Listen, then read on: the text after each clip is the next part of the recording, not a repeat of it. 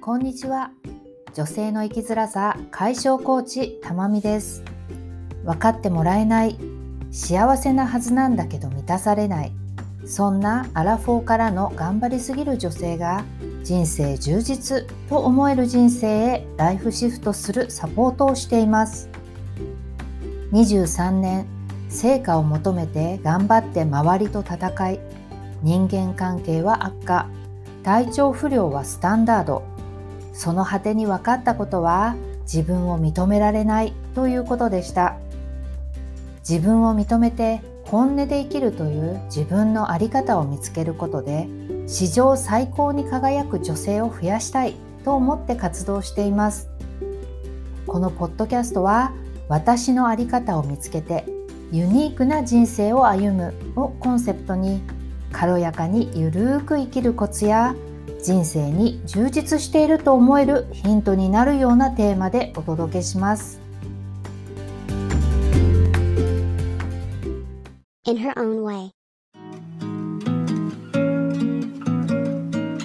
イントロを聞いてくださった時にお気づきになったかもしれませんが、ブログを新しく始めたので、今回それと一緒に肩書きを変えました。分かってもらいたいから理解される存在になる。アラフォーからの頑張りすぎる女性の生きづらさ解消コーチです。肩書きは変えましたが、お伝えしたいこと、私がサポートしたいことは同じで、頑張りすぎている。他人や周りの環境と戦っている。そして成果を求めて自分と戦ってしまっている女性が自分を認めて軽やかにゆるく生きれるようになるお手伝いをするということは全く変わっていません。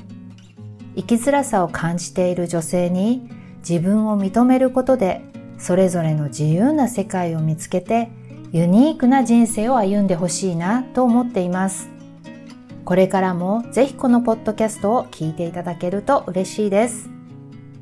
さて今日は期待に応えなきゃいけないという意識の中にある思い込みで生きている状態から本音で生きる自分にライフシフトするということについてお話しします。期待に応えなきゃいけないの奥にある本当の思いを知る方法、その本当の思いから来る意識の中の前提や思い込みについて、期待に応えなきゃいけないということから本音の人生を生きるまでのステップ、本当の人生を生きたらどうなるか、この4つのことについてお話ししています。このテーマについては、今週ブログでもシリーズで書いていますので、興味のある方はそちらも読んでいただけると、より理解が深まると思います。ショーノートにブログのリンクを載せています。さて、期待に応えなきゃとか、できる女でいなきゃとか、ちゃんとやらなくちゃなど口癖のようにいつも思っている方というのは分かってもらいたい、認めてもらいたいと思っている人の特徴でもあります。期待に応えることができたら人に認めてもらえると思っているんですね。だから無理して頑張りすぎちゃう。人に認めてもらえることが目的になっているので、もし認められなかったら期待に応えられないダメな自分を責めて自分には価値がないと思ったりもしくは期待に応えられるまで頑張ろうとするけれど結局認めてもらえずに燃え尽きてしまう。これ会社員時代の私のことです。人に認めてもらうためだけに頑張り続けていたら認めてくれない相手に対して不満が募ったり認められない自分に自信がなくなったりして人と付き合うのが嫌になってきます。いつも期待に応えなきゃって思ってたら気が休まる時がありません。なので期待に応えなきゃと頑張りすぎているなと思ったら自分の意識の中にある前提というのを探してみましょう。ここで言う意識の中にある前提とは自分の行動の基準になっている思い込みのことです。いろいろと自分に質問をしていくのですが、頭の中だけで考えていると考えが堂々巡りをしてしまうので、書き出すことをお勧めします。人は普段自分の考えや感情を分かっているようで、意識では認識できていないことがほとんどです。書き出すことで自分のことを客観的に理解することができるようになります。では質問です。もしお時間がある方は紙とペンを用意してそしてこのポッドキャストを一時停止して考えてみてください。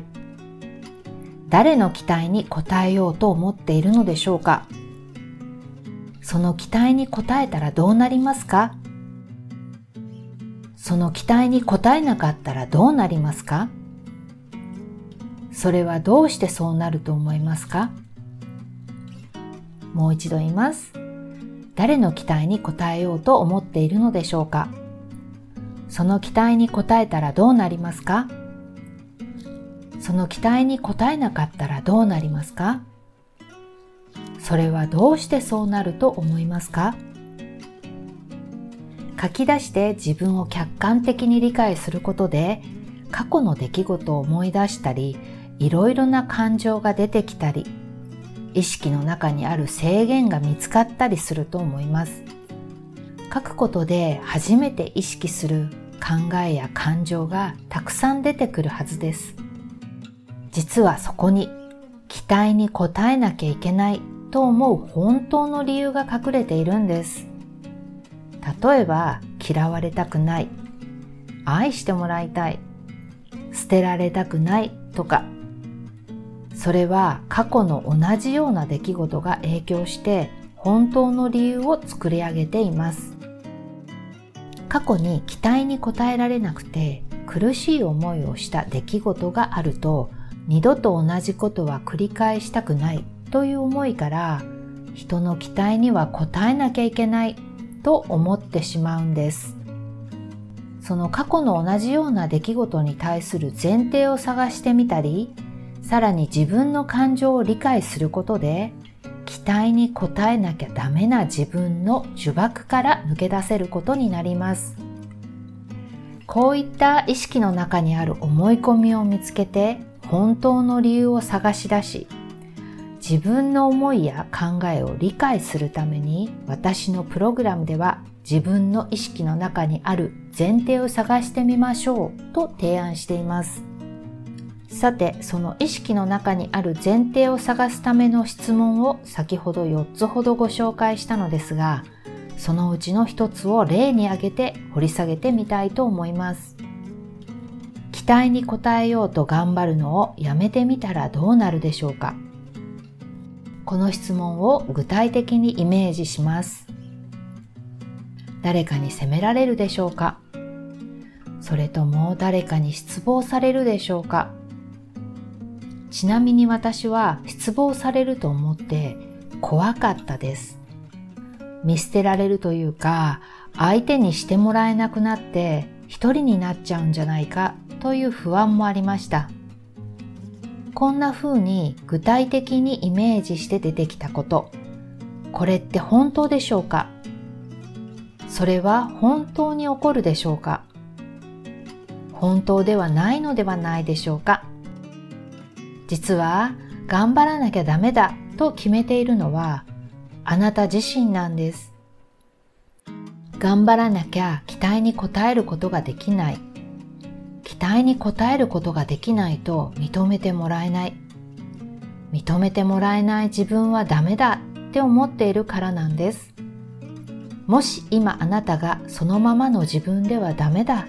と苦しさや満たされなさを感じているのならその考え方を変えるチャンスです。誰かに認めてもらうためという目線をやめて、自分を認めるためという目線になってみませんか？人のために頑張るのではなくて、自分の価値観や考え方を理解するんです。どうして自分の価値観や考え方を理解すると自分を認めるための目線になるかというと人のためと自分のためということを自分の中で意識していなくてどうして頑張っているのか普段考えていない人が多いからです。なので自分を認めるための目線になっているのか。気づくためには自分にいつも問いかけることが一番です。どうして自分は頑張っているのか。それは本当に自分の価値観や考え方なのか。誰かに言われたこととか社会の常識に沿った考え方なのか。以前セッションで自分では嫌でやりたくないと思っているのだけれども一般的な考えを当てはめてそうしなきゃいけないと思ってた方が言っていました。え、だってみんなそう考えていますよね。その考え方は違うんですか？こういうふうに思うことは大体が一般的な考え方自分の考えや価値観ではないのだと思います人のために頑張っていること自分の考え方を曲げて一般的な考えを基準にしてしまっていること気づいたら少しずつやめてみましょう。自分の気持ち感情どうしたいかという考え方を優先して行動に移してみることで人のために頑張ること一般的な考えを基準にしていることをやめていくことができます。常に自分の気持ちに正直になって感情や考え方を優先する癖をつけましょうそうして自分の本音で生きることができるようになります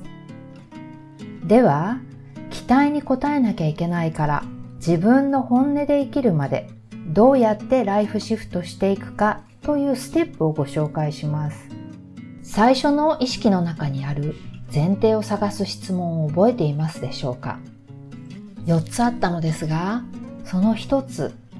あなたは誰の期待に応えなきゃいけないと思っていますか？について考えていきたいと思います。これまで私がセッションをさせていただいた中では親という方が圧倒的に多かったんですもしこの質問が親でなかった方は私が親というところをあなたが出てきた人に変えて考えてみてください。さてその親からの期待の感じ方というのもいくつかのパターンがあるかと思います。親からの期待があなたの力を信頼していると感じる頑張ってねのような程よい言葉や態度が刺激になって成果を出せていた人。というのはいいんですけれどもあなたはやればできるんだからできないなんておかしいというような親からの過度な期待をかけられていい子で育ってきたパターン。またはできなかったらどうしようと親の期待がプレッシャーに感じて重かった嫌だったというパターン。またちゃんとにやらなきゃ頑張らなきゃというように期待に応えないとといつも無理をしていて苦しかったというパターンなどいくつかあるかと思います。そして大人になった今でも親の期待に応えようと苦しんでいる人もいれば上司彼夫など他の人にも同じように期待に応えなきゃと思ってそれが習慣になっている。そしてストレスになっているっていう人もたくさんいるのではないでしょうか。そういった場合あなたが本当に期待に応えたいのかどうかというのを確かめてみてください。それには期待にある背景を考えてみたいと思います。また質問をしますのでお時間をとって考えてみてください。さて質問です。なぜ親は期待をしてきたのだと思いますか？親はどうして期待をしたんだと思いますか？あなたはどうして親が期待していると思ったのですか？相手の立場に立って少し考えてみてください。どうでしょうか？親の思う通りに生きてほしいとか、頑張って幸せになってほしいとか、親のできなかったことをやってほしいなど、いくつか理由が出てきたでしょうか私たちも期待するときには自分なりの理由があるように、実は親にも期待する理由があったことがイメージできたと思います親は自分の人生に満足できていなくて子供にはもっと幸せになってほしいというふうに思っている。または親は自分ができてなくて不安や恐怖に思うこと、子供にできるようになってほしいと思っている。そのような親の人生を基準にした思いがあるということがわかります。ここで親の人生と自分の人生は違うということに気づいたでしょうかあなたは親の人生を生きることはできないし、親が自分の人生に満足がいってないこと、不安や恐怖に思うことは親が思っていることであって、あなた自身が思っていることとは同じではありません。親の期待に子供として応えることはできるかもしれないけれど、このように親の思いと自分の気持ちを切り分けた時にあなたはその期待に応えようと思いますか？このように親と自分の思いを切り離して考えると親の期待に応えなきゃいけないというあなたが無意識に長い間やってきたことをやめて今の自分の気持ちや考えていることを意識的に捉えることができませんか？それが親ではなくあなたの思いや考えなのです。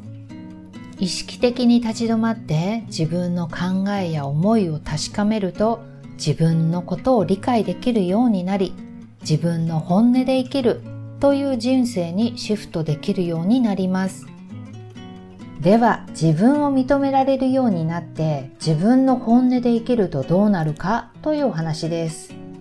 期待に応えなきゃいけないをやめて自分の気持ちやどうしたいかという考えを優先する。そして行動に移していくことで自分を理解するようになり自分の本音で生きるという人生にシフトできるようになるよというお話を今までしてきました。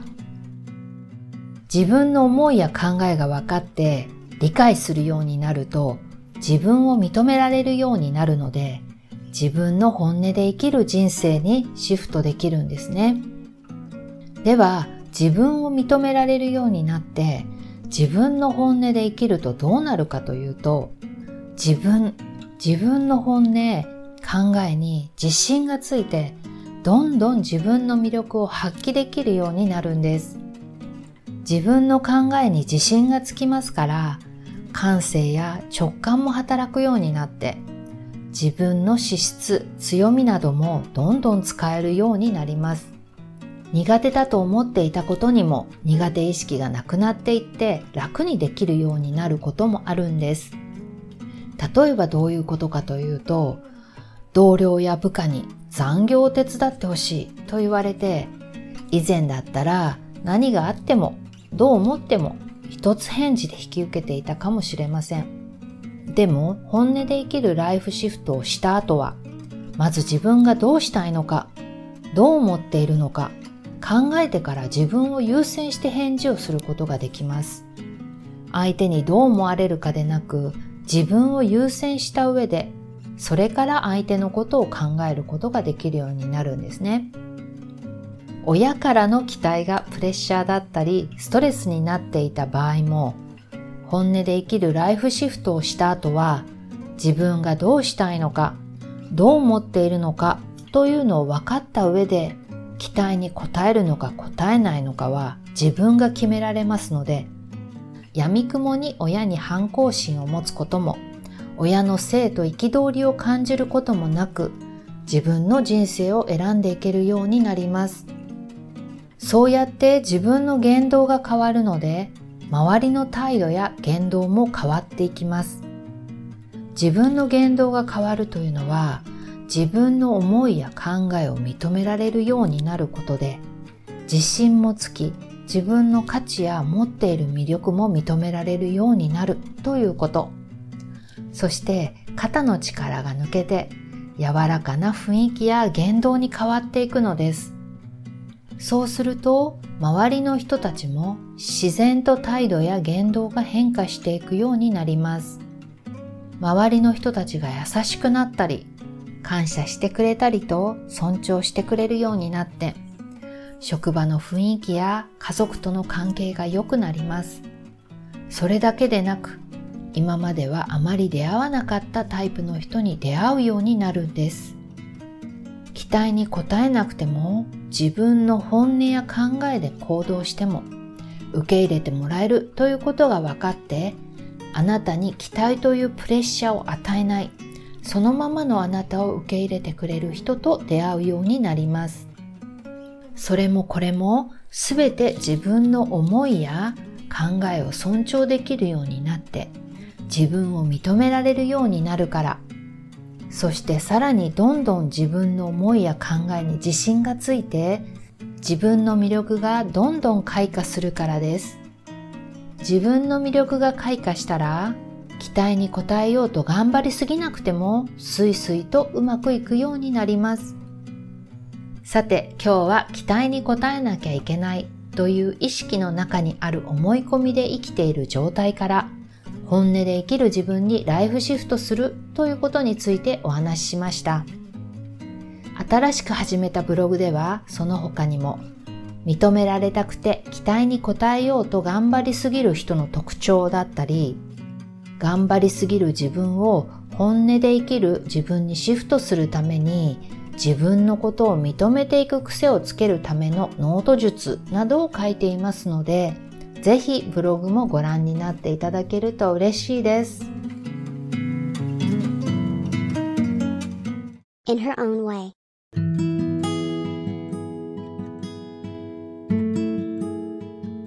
今日のエピソードが今ストレスやモヤモヤを感じている現状から少しでも抜け出すヒントになったと思った方はぜひお友達とシェアしていただくか、レビュー、配信登録するをクリックしていただけると嬉しいです。また、ブログでは他にも生きづらさを解消する情報などを発信していますので、ぜひご覧になってみてください。